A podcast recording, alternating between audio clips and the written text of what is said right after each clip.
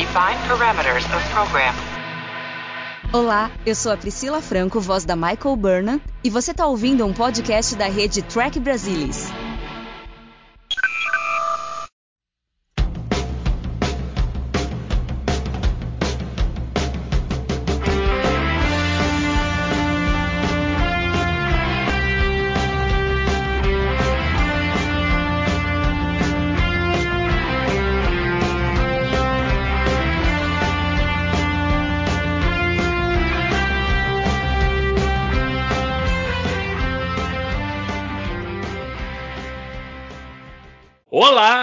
Sejam muito bem-vindos. Eu sou Fernando Odo Rodrigues e este é o Balde do Odo. O balde que começa em algum lugar e vai para lugar nenhum no episódio de hoje. E para falar do episódio Vortex de Deep Space Nine, primeira temporada, estão aqui comigo o especialista de, de nada para lugar nenhum, Alexandre Bortolucci. E aí, querido? Olá a todos. Também minha querida amiga Mariana Gamberger. E aí, Mari? Tá com a chave na mão? Olá, pessoal. Tudo tranquilo? O cara que menos fala nesse podcast, Luiz Morne Castanheira. E aí, Morne? Boa noite a todos. Esse episódio foi em que o Morne virou Morne. Episódio histórico. Tem razão, é um episódio que é, fala que o Morne dá com a língua nos dentes, né? Ele foi nomeado nesse episódio. Primeira vez, foi emocionante. Eu acho que o cacete que ter sido host do episódio, inclusive, né? Já que é quando o Morne se torna Morne.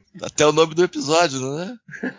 When Morn becomes Norn. Mas tirando esse momento clássico que a gente vai falar daqui a pouco, o episódio Vortex essencialmente é aquele episódio de vamos saber mais sobre a origem do Odu. Só que não, né, Alexandre? O que, que você acha? Olha, eu acho esse episódio correto, razoável. A gente não tem, obviamente, nenhuma cena que seja de fato comprometedora, né? como a gente teve em episódios anteriores. Eu acho que o conceito do episódio, né, de tentar trazer é, mais elementos do Odo, uma tentativa pelo menos, ela foi conseguida em parte, né? Porque a gente acaba sabendo, na verdade, no futuro algumas coisas sobre o Odo que são citadas nesse episódio pelo Crowden, né? Que é o vilão barra não compreendido. Então eu acho que a tentativa ali de, de gerar um suspense em torno ali das origens do Odo de fato o Croden acerta as coisas, né? Ô Alexandre, me, me corrija se eu estiver enganado. Foi em Deep essa temporada que a gente já teve um episódio que se desse um peido, você era um criminoso condenado? Mas você tá falando o quê? Do. Do Amen Alone, você tá dizendo? Não, não, não. Eu posso estar confundindo as séries, o, Castanha Mari me ajudem aí. Mas a, Tá a história do. Qual Como é episódio? que é? Tá falando Não. de qual episódio? Não tô falando de nenhum episódio específico porque eu não tô lembrando de nenhum agora, mas a gente já viu antes essa história de, de uma sociedade em que não.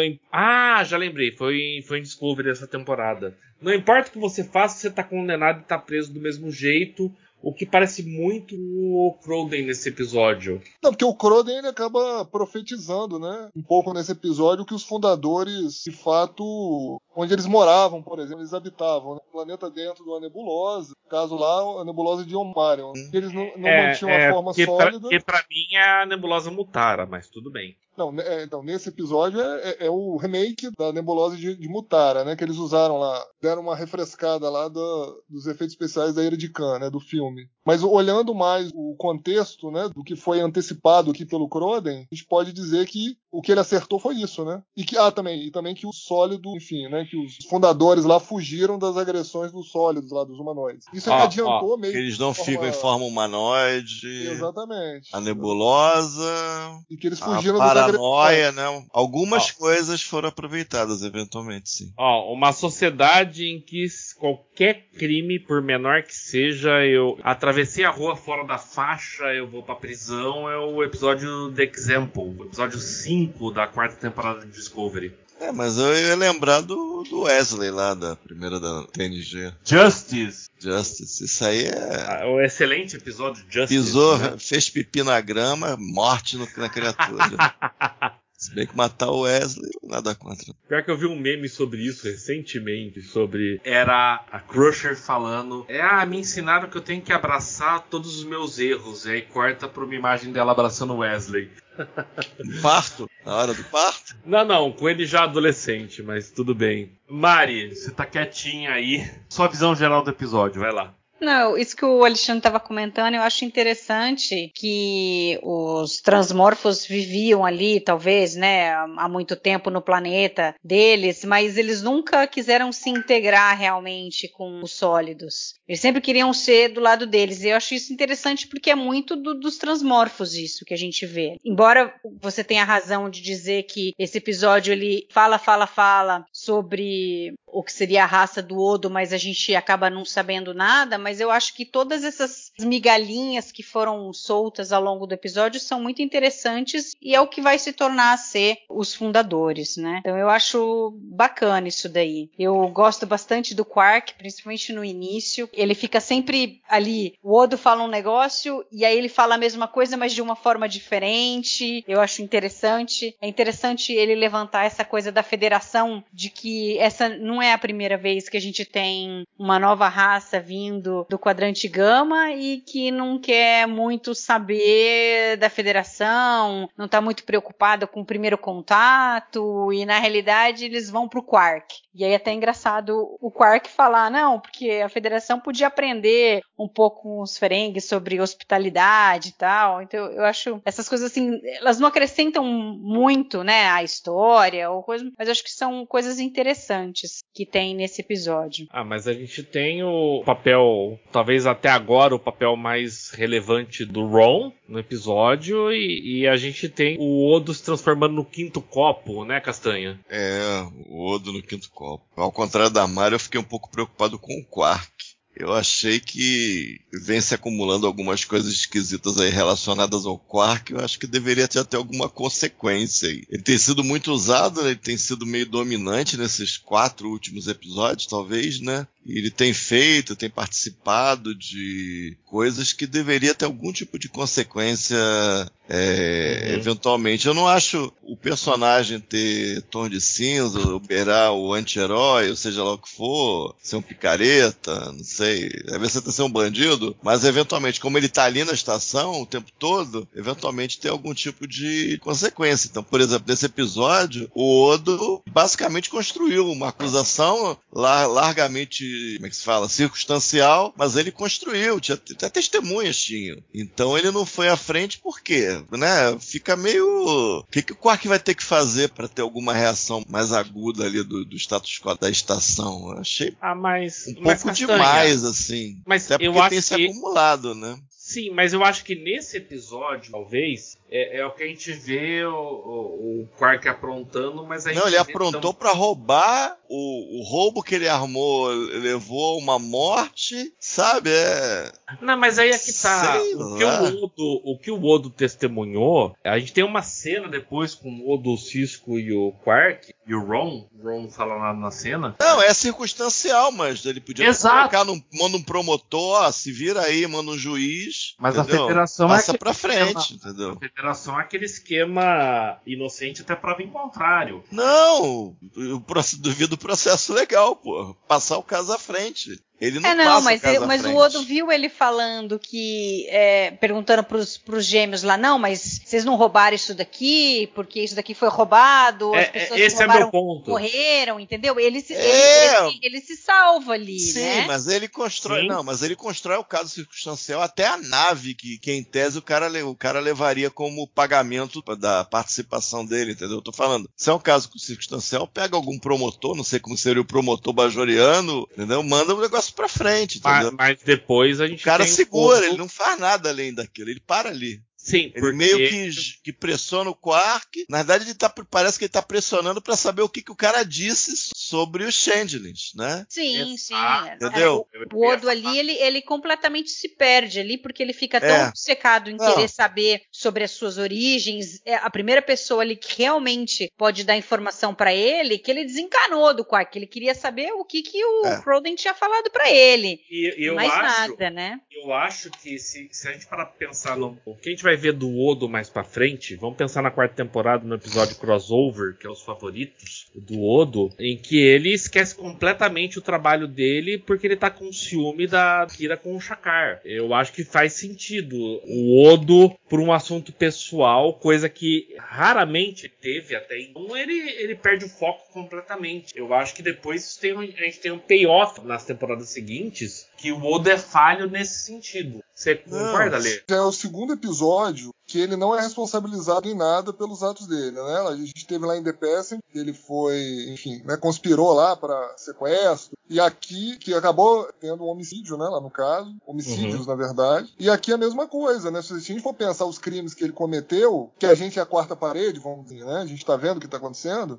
ele é cúmplice de homicídio, latrocínio, conspiração, receptação. Mas- é, mas só nesse espera aí. episódio. Ele matou em legítima defesa ali, você não acha, Lê? Não, então, mas ele matou em legítima defesa porque houve ali uma conspiração para um roubo, certo? Sim. Ele chegou Sim. lá com, uma Sim. arma ferente para roubar lá o ovo Fa- Fabergé lá, né? É literalmente o ovo Literalmente o Odo, o, o Odo Fabergé. O ovo Fabergé. Fabergé.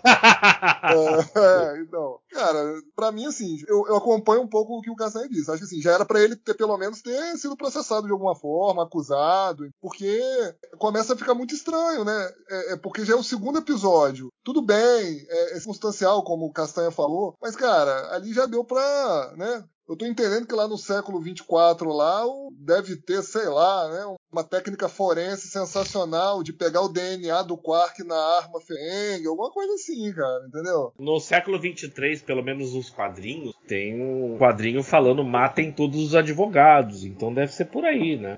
É, não seria uma, é, de fato, não, não seria uma má ideia, né? Porque, Mas com esse negócio do Quark, eu não me lembro qual é o episódio, mas é muito pra frente. Eu acho que é só uma vez, me corrijam se eu tô errada, que alguém fala pro Quark, agora você passou dos limites todos mesmo, agora, que aí foi meio que um, É, tipo, que ele é o fez alguma coisa muito, e eu não lembro o que que é. Porque ele se dá mal no, no Bar Association, mas ele se dá mal por causa do Brunt. Da- com relação ao pessoal da estação, acho que o Business as usual, da quinta temporada. Só É, aí, aí, o- aí o Cisco e a Kira pegam muito pesado com ele mesmo. E, e na quinta temporada, muita água já passou debaixo da ponte, É. né? É, Eu é acho que a eu tô gente- falando, porque ele foi muito usado em quatro episódios seguidos. É é aquilo que eu falo, ter todo cinza até beirar o ser o anti-herói não é problema pra mim. Mesmo mesmo série de Star Trek não, não é problema. Eu só acho que tem que ter algum tipo de consequência. Nem que seja um esporro, nem que seja um, sei lá, Tipo esporro tipo uma semana, no- uma semana na, na- na- no Chilindró, entendeu? É, Você tá falando justamente o que eu ia complementar. Lá no Business as Usual, muita água passou embaixo da ponte. Aqui ainda não. A gente ainda tá conhecendo Sim, mas eu tô chamando a atenção e... porque são quatro episódios em que ele teve participação grande e em pelo menos dois aconteceram coisas muito pegajosas com ele. No, no do Passenger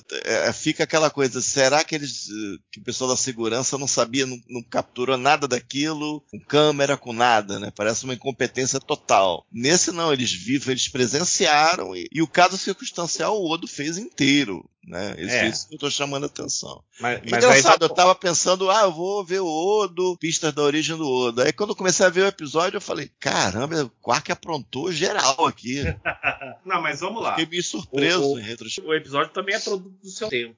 Hoje, a gente assistindo e ficar pensando ter câmera em todo lugar faz completo sentido. Em 93, não fazia tanto. Mas eles tinham câmera, lembra que eles estavam procurando? Eles estavam olhando nas câmeras e procurando os caras pra que airlock eles estavam seguindo. Aí a Kira acha eles e fala onde estão e Nesse- aí eles Ah, vão no no, The Passenger- Passenger. Isso, no The Passenger. Aí sim. Isso, isso. Ou seja, a câmera tem na realidade. câmera tem. E ao mesmo tempo é aquele esquema de que eles ainda estavam aprendendo o qual é que era dos personagens. Fala uma coisa, a Guerra Dominion poderia ter sido evitada com pedradas? Nossa. É. Ah, Essa daí foi bem ruim, né? Ele depois passando Esse aí é o troféu cabeça. Paul Lynch do episódio? É. Ah, é. Paul Lynch é. Tem, Award. tem essa e, e o copo, né? Porque a massa dele mudou também. Não, mas é isso é aí. leve, eu- o copo é, é. leve. Como que o, o Ron consegue carregar a Eu- bandeja? Porque Sim, mas- ainda nesse episódio o Froden fala pra ele: pô, você é mais pesado do que você parece ainda por cima. Ele fala isso. É, ao longo da série, essa coisa da massa dá a impressão que ele desloca a massa de algum lugar e para algum lugar, né? Pelo mesmo motivo que ele não, não se alimenta, né? Então ele teria que trocar massa e energia com alguma coisa subespaço, algum espaço especial. Isso aí meio que eu aceitei ao longo da série já. É, tem, que, é tem que desencanar. Tem senão... vários. É, esse exemplo que você deu, próprio, mas tem vários exemplos que você fica assim, ah, ele não come também, então ele tem que trocar energia uhum. é, e massa com alguma coisa, entendeu? Então fica essa coisa, ele talvez quando ele se transforma, de alguma maneira ele transfira a massa de e para algum lugar. Mas aí que tá. E o negócio da pedra, é, teve dois episódios atrás eu perguntei pro Fernando o negócio da luminosidade. Aí o Fernando falou: ah, não, ele poderia se adaptar. Ah, Aí fica aquela teoria, será que ele, ele não tem nenhum ele levaria a porrada ou, ou se ele vendo que vem a pedra, ele poderia mudar a forma e, e se defender? Não, o problema não é ele mudar Aí teria a que lembrar o, o, episódio para contra-atacar isso. Eu não tô lembrando não, de cabeça. Mas que, é, não, mas que é problema... ridículo ele levar a pedrada e cair, eu acho. É, o problema não é ele levar a pedrada. Até aí tudo bem. Ele não viu, assim como no episódio anterior que eu falei, no primeiro instante ele tá com o olho simulando o humano, o Bajori no caso, e num primeiro instante ele é ofuscado e depois ele se adapta. A pedra seria quase que a mesma coisa. Qual é o problema? Por que quando a gente toma uma pedrada na cabeça a gente apaga? Porque tem um dano cerebral. Uh, o Odo não tem cérebro, mesmo em forma humanoide. Então ele levar a pedrada e cair, ok. Ele apagar é que é o problema. E depois ficar com dor de cabeça, né? Sim, Sim foi como se ele fosse um humanoide. É. É que eu acho que tem fala do Odo que ele diz que quando ele tá na forma de um não sei o que, ele, ele é aquele negócio, entendeu? Ah, mas não então, até, teria, até esse instante, né? Teria que não... ser, tipo, ele tinha que, teria que ser, talvez se preparar. É, teria, ter que ver mais episódios, relembrar mais alguns episódios. São coisas que a gente acaba esquecendo, né? São coisas, às vezes, babacas, que a gente acaba esquecendo. Tipo, ele tá vindo a pedra e se transforma num negócio, um escudo, não sei. Aí não ia levar o negócio. Mas, mas de qualquer maneira é esquisito. É mal, muito mal resolvido. Levar a pedrada e reagir estritamente como um humanoide. É, é muito mal resolvido mesmo. Muito. Ô Alexandre, o Odo pode é, sofrer de concussão? Não, eu acho que vai mais em linha do que você disse quando você começou esse assunto, né? Acho que tem mais a ver com, de fato, o, o, grupo de roteiristas ali, né, estarem ainda desenvolvendo, conhecendo os personagens, né, para achar aí o, assim, a, a, melhor linha, né, de desenvolvimento, do que outra coisa. O Castanha comentou aí que teve alguns episódios para frente que os próprios fundadores, né, conversando lá com o outro, falam, olha, né, você quer se transformar para ficar parecido mesmo com um pássaro, seja o pássaro, né? E aí ele se transforma lá num, sei lá, numa gaivota, sei lá que, que pássaro que é. Numa então, assim, águia, essa... numa águia rigeliana. Isso, então. Então, assim, eu acho que, assim, se a gente né, levantar muito aqui a suspensão de descrença, a gente consegue racionalizar alguma coisa. Mas é, é essa questão, de fato, é, é, não dá para explicar, né? Tudo bem, ele está em forma humanoide e ele vai se comportar praticamente como um humanoide. Então, desmoronou lá a caverna na cabeça dele, beleza, o cara vai se o golpe vai cair. Agora, ele de fato tem uma concussão, fica difícil de acreditar, né? E de a gente sustentar isso como um, um efeito dramático do roteiro, né? Do episódio. Mas deixa eu fazer um exercício com vocês, começando com você, Alexandre. Esse foi o 11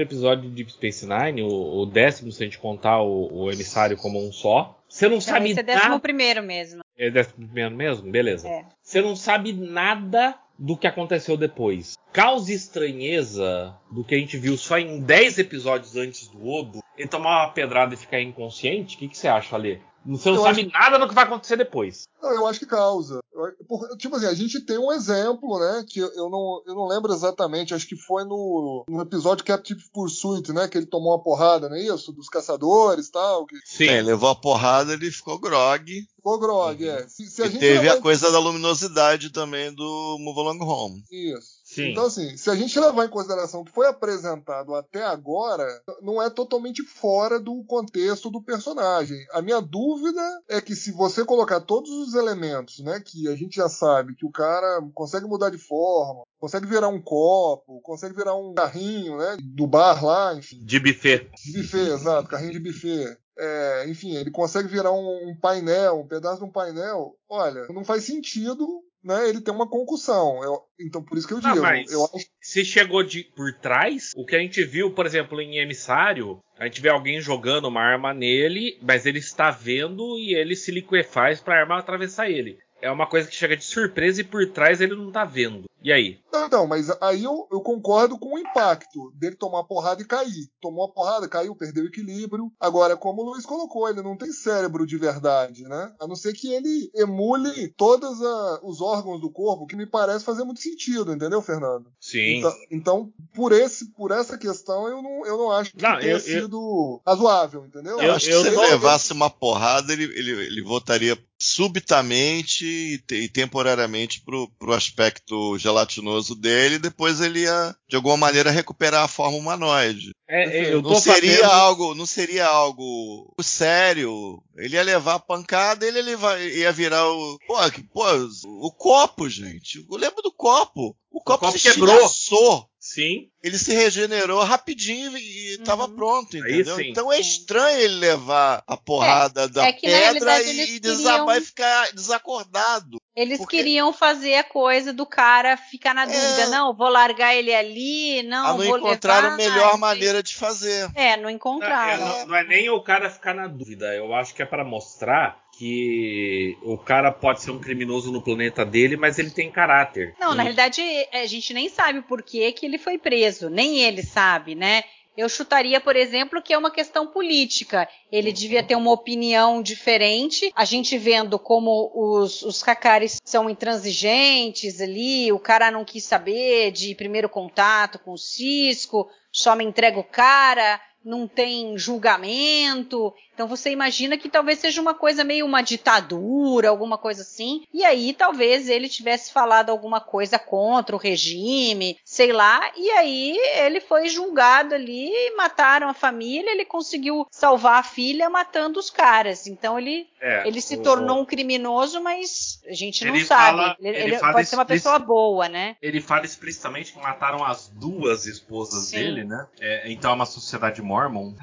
Mas, Mari, aí tem uma brecha que eu acho interessante. Por quê? É uma sociedade que não quer saber nada do que acontece fora do seu planeta. O representante lá deles fala isso pro Cisco. Não quero saber o que tá acontecendo fora daqui. Não faz sentido pra alguém que tem medo do Dominion? Sim, eles podiam fazer parte do Dominion. Ele, talvez eles não possam. Eu não Uhum. lembro se, se é citado alguma coisa nesse sentido do Dominion, o quanto cada planeta teria assim a sua liberdade de fazer as coisas, mas é parece muito acho que se encaixa com o que a gente conhece do Dominion, né? Eles estão sob o, do- o- domínio do- deles e eles não podem ficar interagindo com pessoas de fora. Não, eu nem pensei que eles têm parte do domínio. Eu pensei que eles têm uma noção de que existe o domínio fora e, portanto, não, não nos interessa o que está acontecendo lá fora. Vou me preocupar só com o meu planeta aqui. É, é, como é que você interpretou isso, Castanha? Interpretei como uma sociedade xenófoba. Eu imagino um regime totalitário. Eu imaginei algo como Cardácia, né? Cardácia é similar, também não tem, falando estritamente, julgamentos, né? Então eu imaginei mais ou menos isso que a Mariana imaginou, de ter sido algum tipo de, de opinião política, ele podia fazer parte de algum grupo, ele foi Aqui eu tô, eu tô- tô trabalhando pelos roteiristas, né? Porque tem várias partes desse episódio que são incompletas, né? Cá entre nós. O da Sim. dos gêmeos, por exemplo, um negócio tudo escrito até a terceira página só e olhe lá. Então aconteceu, ele foi algum grupo atacou, ma- matou as esposas, é, é falado que a pena é matar a família, inclusive, ou seja, um negócio meio pra lá de over a coisa. Isso que deu pra pegar. Eu acho que mais do que isso fica difícil. Eles Até poderiam conhecer o Castanha- Dominion, eles poderiam ter medo do Dominion, ter contato com outras civilizações. Não sei, mas aí é porque é tão pouco, Mas- Fernando. É um cara que falou três minutos numa telinha, no explorador, entendeu? É, é basicamente fazer o mundo deles, né, por nossa conta. Não, né? mas até porque, vamos lá, você, você tem alguém que politicamente é perigoso pra você. Você ameaça matar a família. Faz sentido. Agora, ele já cometeu um crime e a punição é vamos matar sua família. Você continua vivo, tá? Pode sair por aí, pode viajar. Não, mas é. eu imagino que ele fugiu de alguma maneira. É, ele fugiu e só levou a filha e não levou as esposas? Não, mas elas foram mortas. Ele não mas... conseguiu salvar as esposas, ele conseguiu salvar é. a filha, pelo que eu entendi. Ele fugiu Sim, porque eles chegaram, de alguma maneira. Chegaram, ah, Escondeu a filha, estava no, acho que estava num casulo de fuga num transporte avariado perto do da fenda. Os Klingons acharam e deram a carona para ele. É, e, e, nesse meio tempo ele escondeu a filha na nebulosa Mutara, né, Alexandre? De cabeça para baixo, pelo que eu apurei. É, exatamente. Me lembrou muito a Nebulosa Mutara quando tava revendo esse episódio. E é, mas é, é, é, o mesmo, o mesmo, é o efeito. mesmo efeito, basicamente. E tudo bem, vamos lá. A gente tá falando de 93, a gente não tem um é, computador tudo que a gente troca. Não, mas é. Mas esse episódio foi caro. O episódio foi caro. Né? Eles gastaram muito com efeito especial nesse episódio. Né? É, tem muita cena externa de, da nave se escondendo debaixo de outra. Muita é, entrada. É, aquela. Aqui, pra época, aquele efeito de colocar explorador atrás daquele cargueiro, aquilo ali pra época não foi trivial, não. Tanto aquela que... sincronia bem né? feita, que tá bem fotografado, né? A sincronia direitinho deles entrando ali do lado. A parte dinâmica é, é convincente na medida do possível. Aqueles, esse efeito não é trivial pra época, não. A gente não tem um único episódio do Odo se transformando nesse episódio, né? Não, tem, tem copo, a, né? do copo. A hora que o copo quebra, a, re, a regeneração ah, do copo. Só do copo. Só o copo. Mas não mostra ele virando o copo. Não, não. E eu acho que tem um pedacinho quando ele, quando, quando ele volta à forma humanoide, a, aparece o dorso e, e, a cabeça, mas as pernas ainda estão em transição, eu acho. Isso. Aí tem mais um pouquinho. Mas é mínimo, claro, concordo. É mínimo, mínimo, mínimo. E você tem a cena dos gêmeos, né? Porque eles foram feitos pelo mesmo ator, o Randy Oglesby, que inclusive fez o Degra Isso. de Enterprise e ele fez mais um personagem em Deep Space mas, Nine, que é o Silaram Prim, de The Darkness mas, and the Light. Mas vocês sabem Isso. que eu, eu lembro quando eu assisti esse episódio a primeira vez, lá em 94, na TV Record, transmissão analógica, com aquela qualidade fantástica. Quando eu assisti a primeira vez, não me parecia ser o mesmo ator fazendo os gêmeos. Eles falaram gêmeos, eu pensei, eles não são gêmeos, são dois atores com a mesma maquiagem. Então acho que não funcionou muito bem. Funcionou bem para você, ou, ou Ale?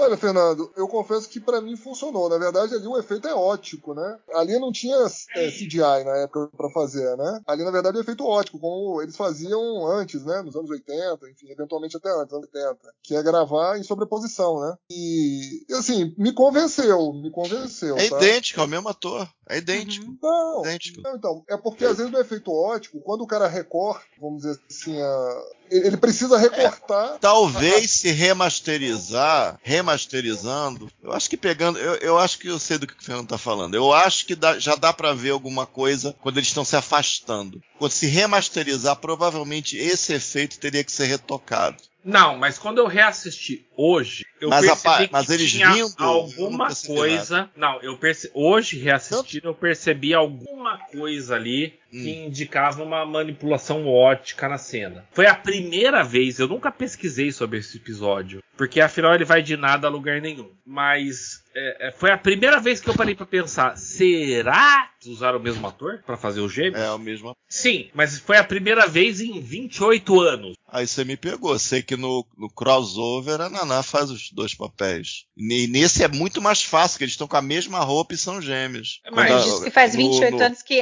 só agora que ele percebeu isso, né? No crossover Sim. são dois personagens totalmente diferentes, as atuações são totalmente diferentes. Mas gente, eu tô com uma agora, nova, agora Agora, dois. Não sei, já teve dois picar. Não sei, já teve, já teve dois antes. Não, mas ali, ali você sabia qual era o efeito. Tem dois Patrick Stewart na cena, tem duas Ana Visitor na cena. Você sabe qual é o efeito. Tô dizendo é, a primeira vez que eu assisti, não me parecia o mesmo ator filmando a cena duas vezes. Eu, talvez isso seja um mérito para os efeitos, efeitos. Não, eu acho que é um mérito. Eu só tô falando que, que eu assisti há pouco.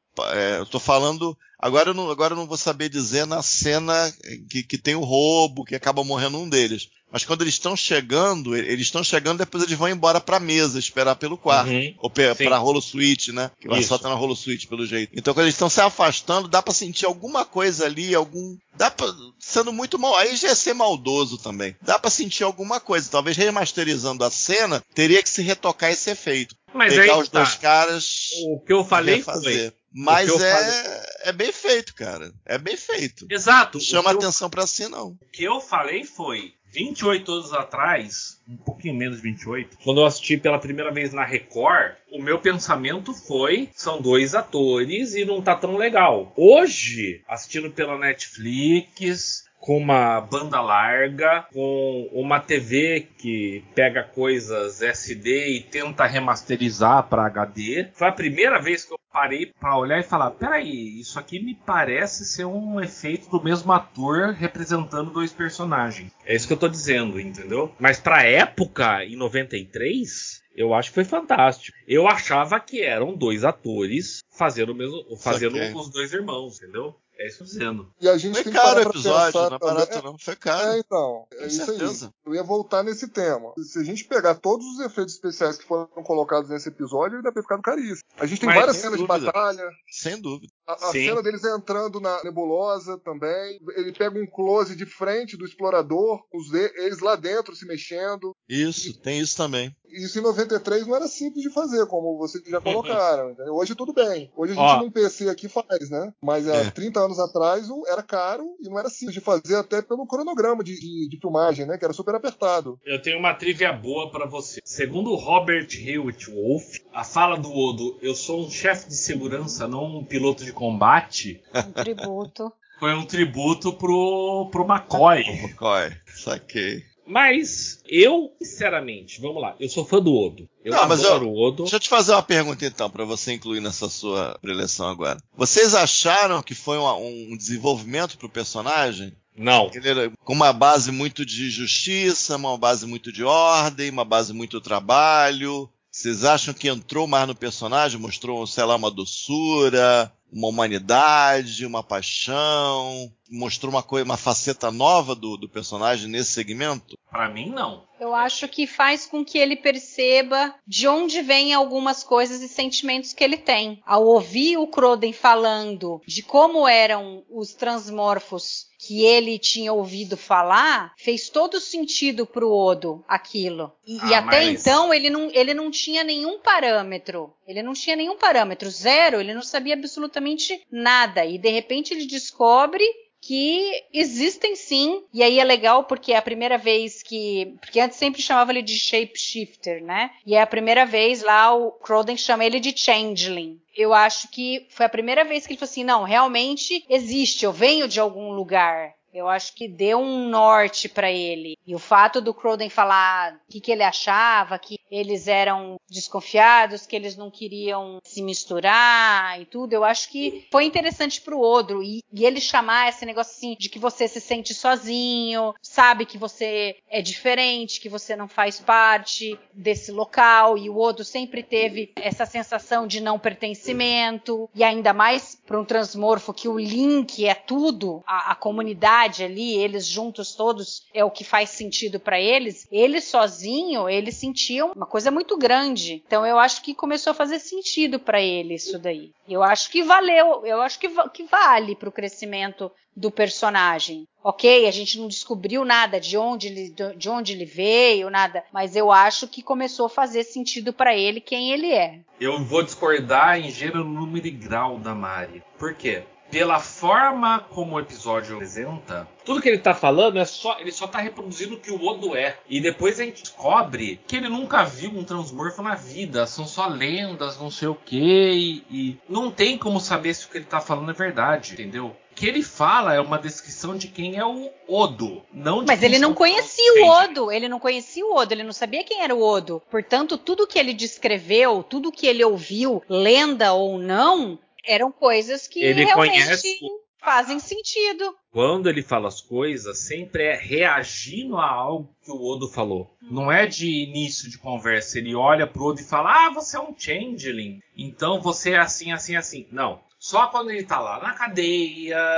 já há algum tempo, depois que ele pediu que ele tava com fome, entendeu? Só depois ele começa a falar e reagindo ao Odo, sempre reagindo ao Odo. Para mim, o Croden tá só descrevendo.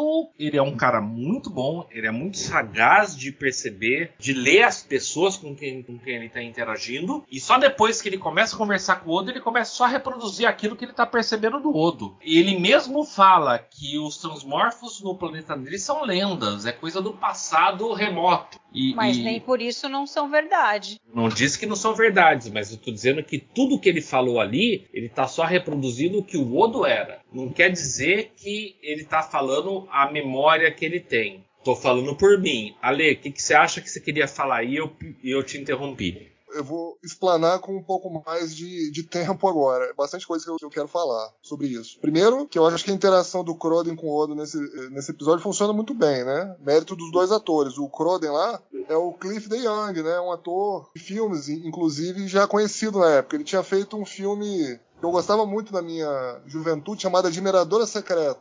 eu lembro! Eu lembro! Eu adoro esse filme. Então, e, e, outro que eu também gosto é o F, FX, né? Assassinato Sem Morte. Com Brian Brown, Brian Dennehy, também gosto muito desse filme. Então, ele era um ator de secundário, vamos dizer assim, de Hollywood, mas ele era um cara com um rosto conhecido na época, né? E eu acho que essa interação dele com o René Auberjonois é muito boa. Na verdade, né, o, o René Auberjonois se ele precisasse interagir com o hidrante, ele ia ser muito bom, né? Agora, interagindo com um cara bom também, entendeu? Interagindo com um cara muito bom, o resultado foi, foi ótimo. Eles realmente levaram o episódio nas costas, porque a gente não tem uma trama B, né? A gente só tem a trama A, é um high concept, literalmente. É, eu acho, se a gente for olhar o desenvolvimento do personagem Odo, se a gente for um pouco mais, né, profundamente, a gente consegue pegar algumas coisas interessantes. Vou dar um exemplo. O Odo, ele, nesse episódio, ele meio que abre mão do conceito dele de justiça incondicional, né? Quando ele percebe que os atos aí do Croden tinha uma justificativa, vamos dizer assim, uma motivação pessoal, envolvia uma criança. Se a gente for lembrar o episódio Amenalone, que ele tava alucinado lá com o Budan, né? Então tinha, tinha sido solto tal. Ele também conta uma história pro disco lá naquele episódio de que ele viu a morte de uma criança bajoriana porque o Ibudan não deu os remédios para os pais porque os pais não tinham dinheiro para pagar. Então, assim, me parece que o senso de justiça incondicional do Odo, vamos dizer assim, ele abre um precedente quando está envolvendo criança. Então, assim, eu já acho que. Não, é uma... não, não, não, não, não, discordo com. Aquela discussão que a gente teve sobre o que é, é lei e o que é justiça, entendeu? O Odo ele já sabia que as duas esposas do, do Croden tinham sido mortas. A hora que ele percebe que tudo que o Croden está fazendo é para salvar a filha que ele está tentando deixar livre daquela justiça, entre aspas, da raça dele,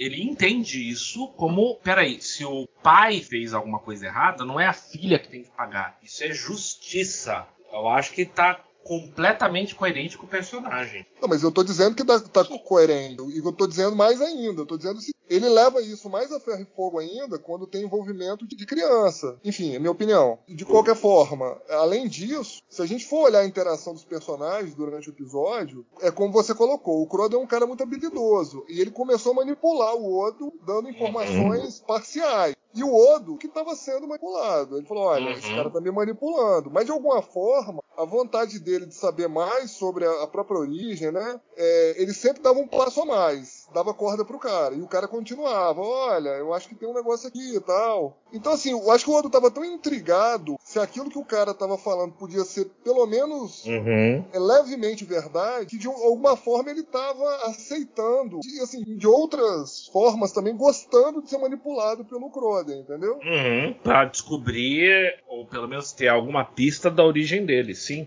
Concordo sim, plenamente, Ale e também para ter algum tipo de justificativa, né, para ele também poder ir atrás dos semelhantes dele. Ele falou: olha, eu tô levando o cara aqui preso, tal, mas o cara tá me levando para uma, uma, nebulosa aqui para fugir aqui dos Miradorn e tal. Então, então ah, mas assim, isso foi acaso, vai. O Odo, quando tirou o cara da estação, A ideia era fugir dos Miradornes. Durante toda a missão, a ideia era levar o cara pro planeta dele. E quando apareceram os Minadornes e vai atirar não sei o que, é que ele se deixa levar pela situação. Então, é, eu acho que tá tudo dentro do mesmo pacote. Porque assim, quem nunca, né? Eu gosto de usar essas frases às vezes assim nos podcasts. Quem nunca, né? Foi manipulado na vida. Eu, eu acho que você Entendeu? falou quem nunca em todos os baldes do Odo que você participou até hoje.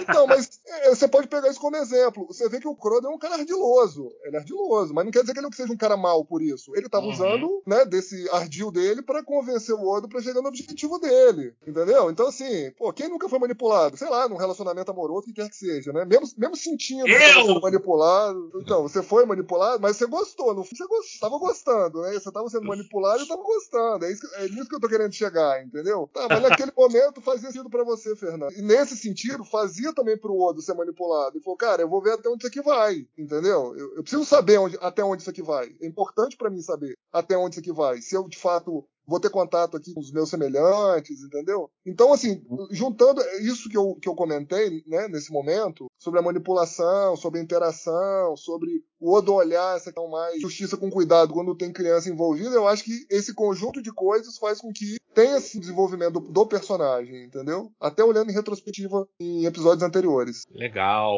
Eu continuo achando que é um episódio que leva de lado nada a lugar nenhum. Tudo bem. Mari, alguma coisa que o Odo aqui estava tão preocupado com aquela chavinha, você lembrou de falar? Não, só acho que a gente pode lembrar aqui que a gente tem falado muito sobre os diretores tal. Não vou Bolinte! sobre a, sobre a direção em si, mas no episódio passado a gente teve o David Livingston que começou no The Nagus, né? E ele é um cara que dirigiu muita coisa. E nesse a gente teve o Winrich Kolbe, que também ele na realidade já tinha dirigido o Past Prologue, né? E ele dirigiu além desse do Vortex mais 11 episódios de Deep Space E- Nine e, E dirigiu ele foi.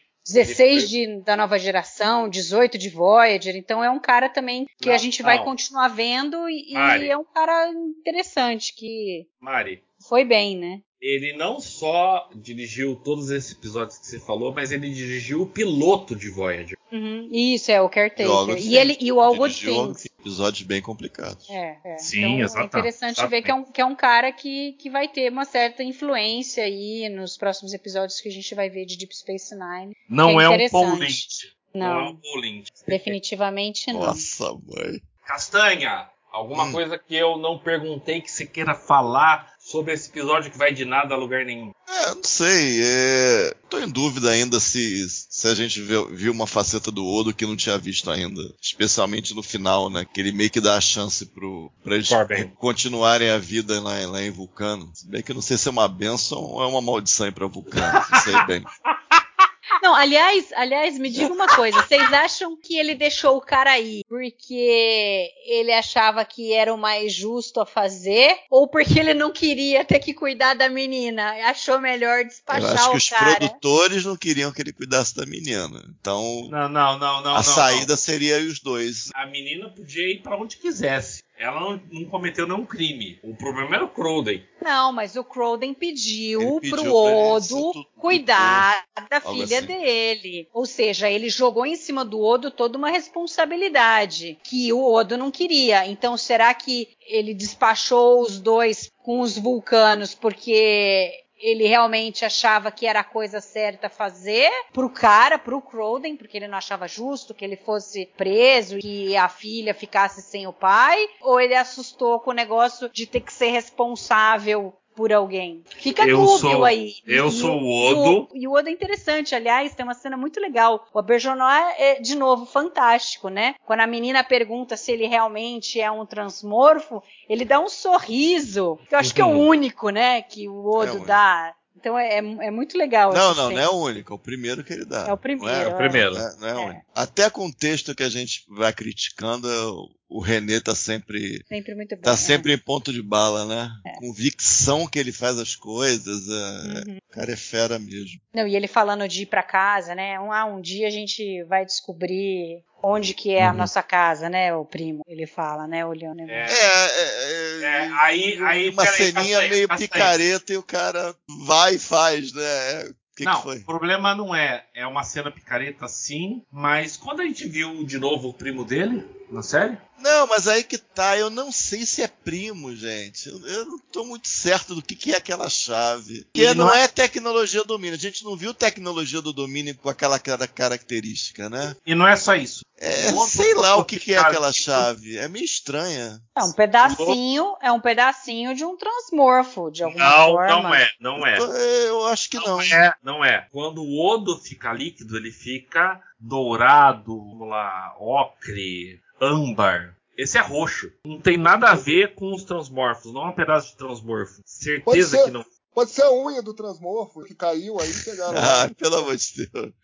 Eu acho estranho, porque, por exemplo, se, os- se os fundadores tivessem uma tecnologia similar ao, ao morphing deles, a gente. Ah, é uma tecnologia, né? Não, mas pode Mas- ser uma coisa rivelia deles. A gente sabe que os transmorfos não deixariam um pedaço deles por aí, porque qualquer pedacinho deles conta. É, aí, aí você tá É, ajudando aí- os roteiristas. Ah, ué. Exatamente. nós- nós- Você mas- tá ajudando bem.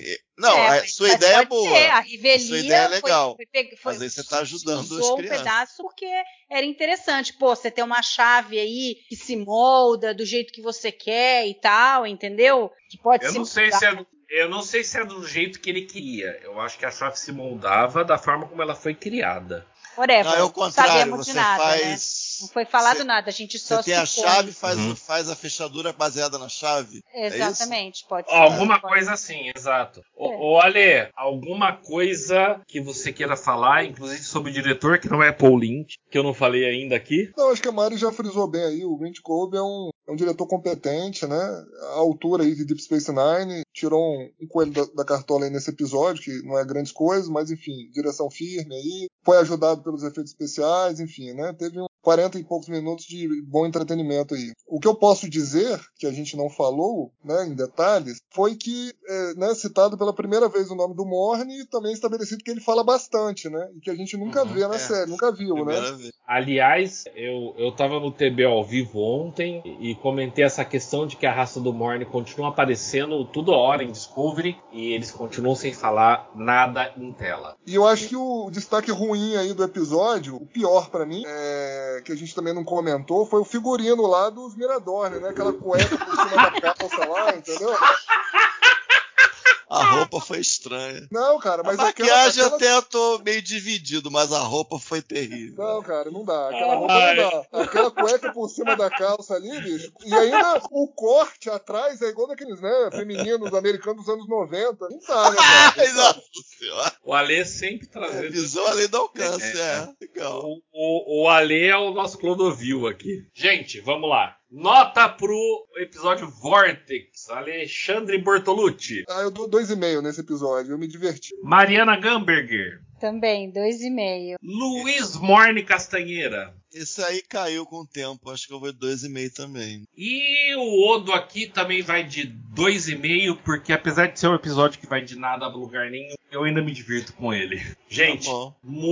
Muitíssimo obrigado por estar aqui nos acompanhando. Eu garanto que os episódios vão melhorar com o tempo, tá? Assim, se você nunca assistiu Deep Space Nine, confia, continua assistindo, vai melhorar muito. Vamos agradecer aqui ao meu querido Luiz Morne Castanheira, Valeu. a minha querida amiga Mariana Gamberger. Falou, pessoal, um prazer estar aqui com vocês. E o sempre inesperado Alexandre Bortolucci. Inesperado mesmo. Muito obrigado, pessoal. Muito obrigado É pela oportunidade de O cuecão dos Miradores, cara. Caraca, gente.